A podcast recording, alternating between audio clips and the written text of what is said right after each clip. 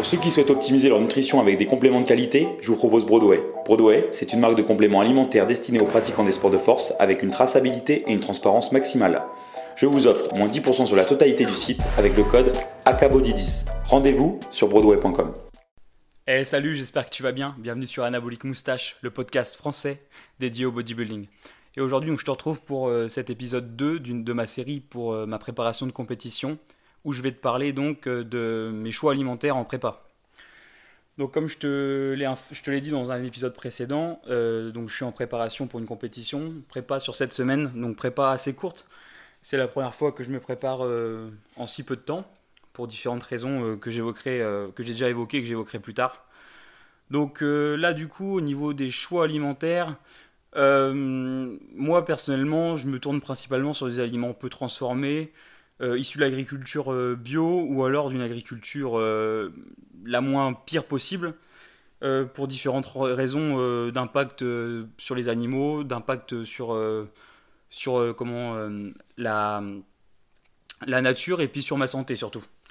Donc, donc voilà, donc du coup, au niveau des protéines, donc moi mes protéines, c'est il euh, n'y a, a, aucune protéine en poudre si ce n'est en intra-entraînement euh, du PeptoPro. Donc le PeptoPro, c'est un hydrolysate de caséine hydrolysé à 30%. Donc en fait, c'est quasiment plus que des peptides d'acides aminés, donc des chaînes d'acides aminés et des acides aminés. Euh, sinon, c'est que de la nourriture solide. Donc du coup, c'est des œufs bio, des blancs d'œufs de poule plein air, pas en bouteille. Hein. je casse mes œufs moi-même et je, jette les jaunes. de la dinde ou du poulet, des fois des cuisses, sinon c'est du blanc de poulet. Euh, ça m'arrive aussi des fois de, faire du poulet entier, mais c'est un peu plus rare. Euh, après, principalement, pas mal de viande rouge. Donc, euh, j'achète ça chez un agriculteur en fait que je connais. Donc, on, une fois par an, en général, avec, mes parents, on achète une partie d'une vache en fait. Et, là, bah, par exemple, ça me faisait 70 steaks hachés. Donc, voilà. Sinon, après, je vais au boucher, je prends de la, de la viande rouge plein air ou enfin plein label rouge ou bio.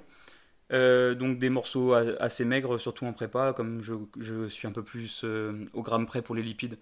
Donc voilà, donc sinon aussi je consomme euh, des macros ou de la sardine, de temps en temps du saumon, du cabillaud, et, c'est principalement tout pour mes, sources de protéines animales. Après, bon, forcément, il y a des apports en protéines via les végétaux que je compte aussi, mais ça reste ce n'est pas la majorité de mes apports. voilà, je suis plutôt avec la protéine animale. Euh, ensuite, pour mes glucides, donc euh, mes glucides, ça va être des fruits. Euh, donc des fruits de saison, après des fruits rouges, même si l'apport est assez minime, je, consomme des fruits rouges quotidiennement, que ce soit myrtille, framboise ou, des baies diverses. ensuite, ça va être du riz, du riz blanc jasmin ou du riz basmati semi-complet. Ça va être aussi des flocons de sarrasin, et euh, bon, pas actuellement, mais euh, le reste de l'année, sinon ça m'arrive aussi de consommer des, glucides qui contiennent plus ou moins de gluten, euh, notamment du kamut, donc c'est un blé ancien. Donc ça, ça m'arrive pas mal de faire des, préparations avec ou, ou du manger du pain au kamut, mais sinon en préparation, je, limite vraiment l'impact. Enfin, je, je consomme pas de gluten tout simplement. Je suis pas intolérant. on est tous plus ou moins sensibles d'après les dernières études, mais voilà, c'est juste un choix personnel et, et je me trouve mieux à digérer du sarrasin ou ou du riz que, que comment, du, euh, euh, des, sources de glucides via du gluten. Après, pour l'apport en lipides, euh, je me supplémente pas non plus en oméga 3, donc je prends, par contre, je consomme des, des jaunes d'œufs, plus ou moins en fond des jours, hein, au minimum un par jour quand même. Même les jours où je suis très bas en lipides, je consomme au moins un jaune d'œuf.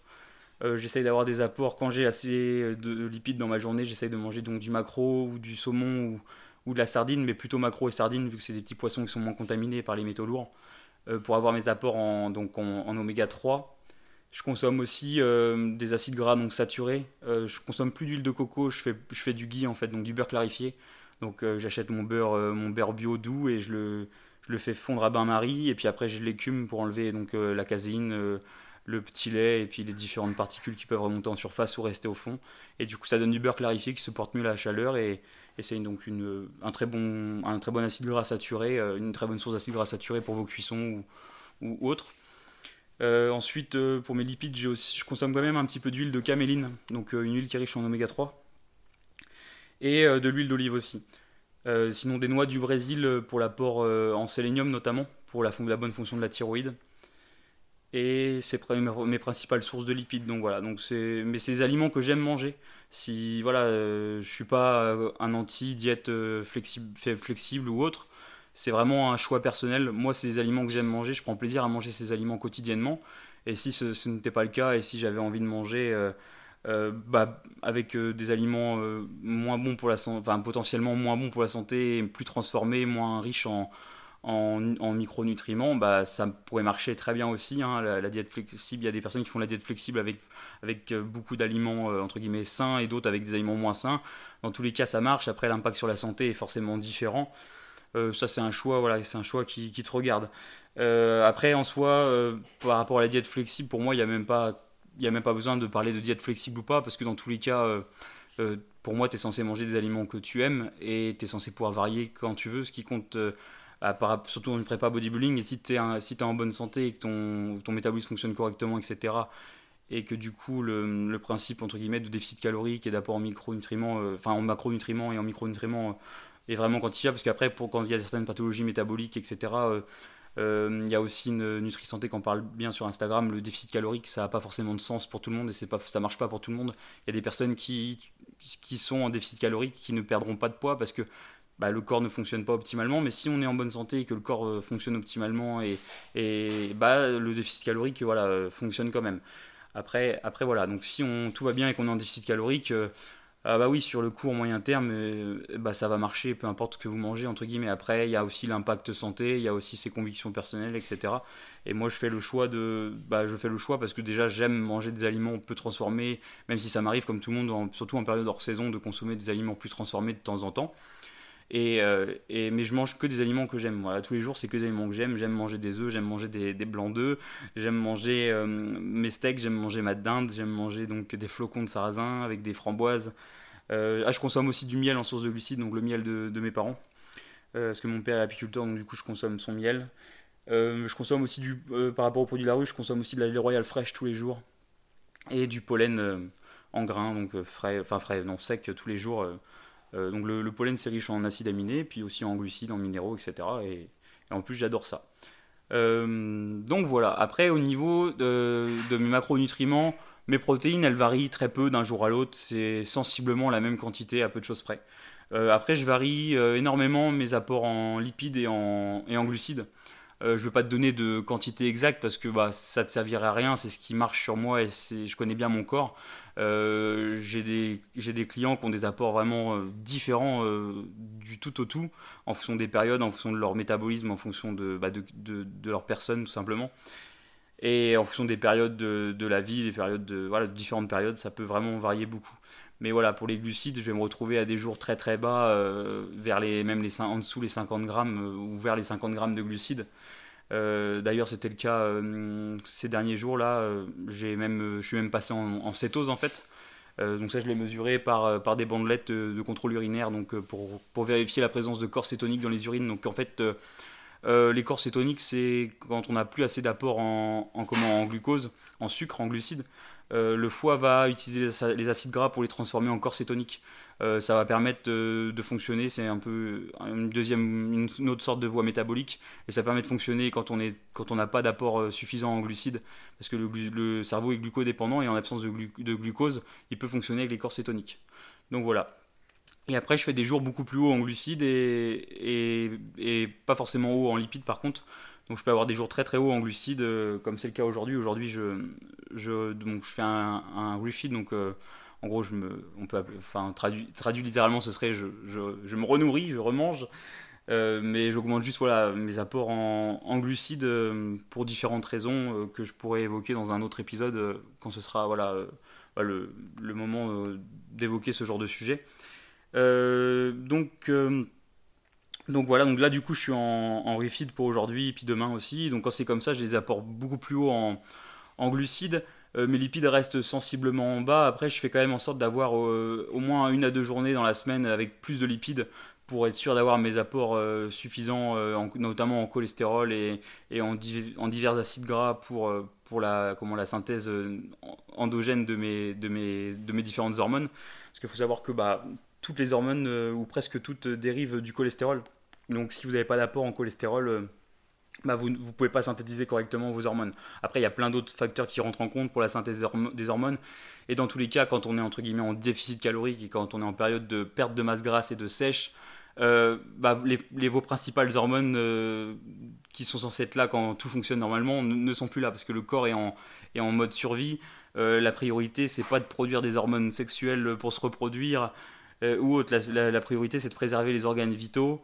Euh, donc là, dans tous les cas, euh, vous avez beau faire tout ce que vous voulez bien, euh, la, réalité du bodybuilding, naturel, pardon, c'est que bon, vous vous castrez chimiquement en fait tout au long de la prépa, quoi.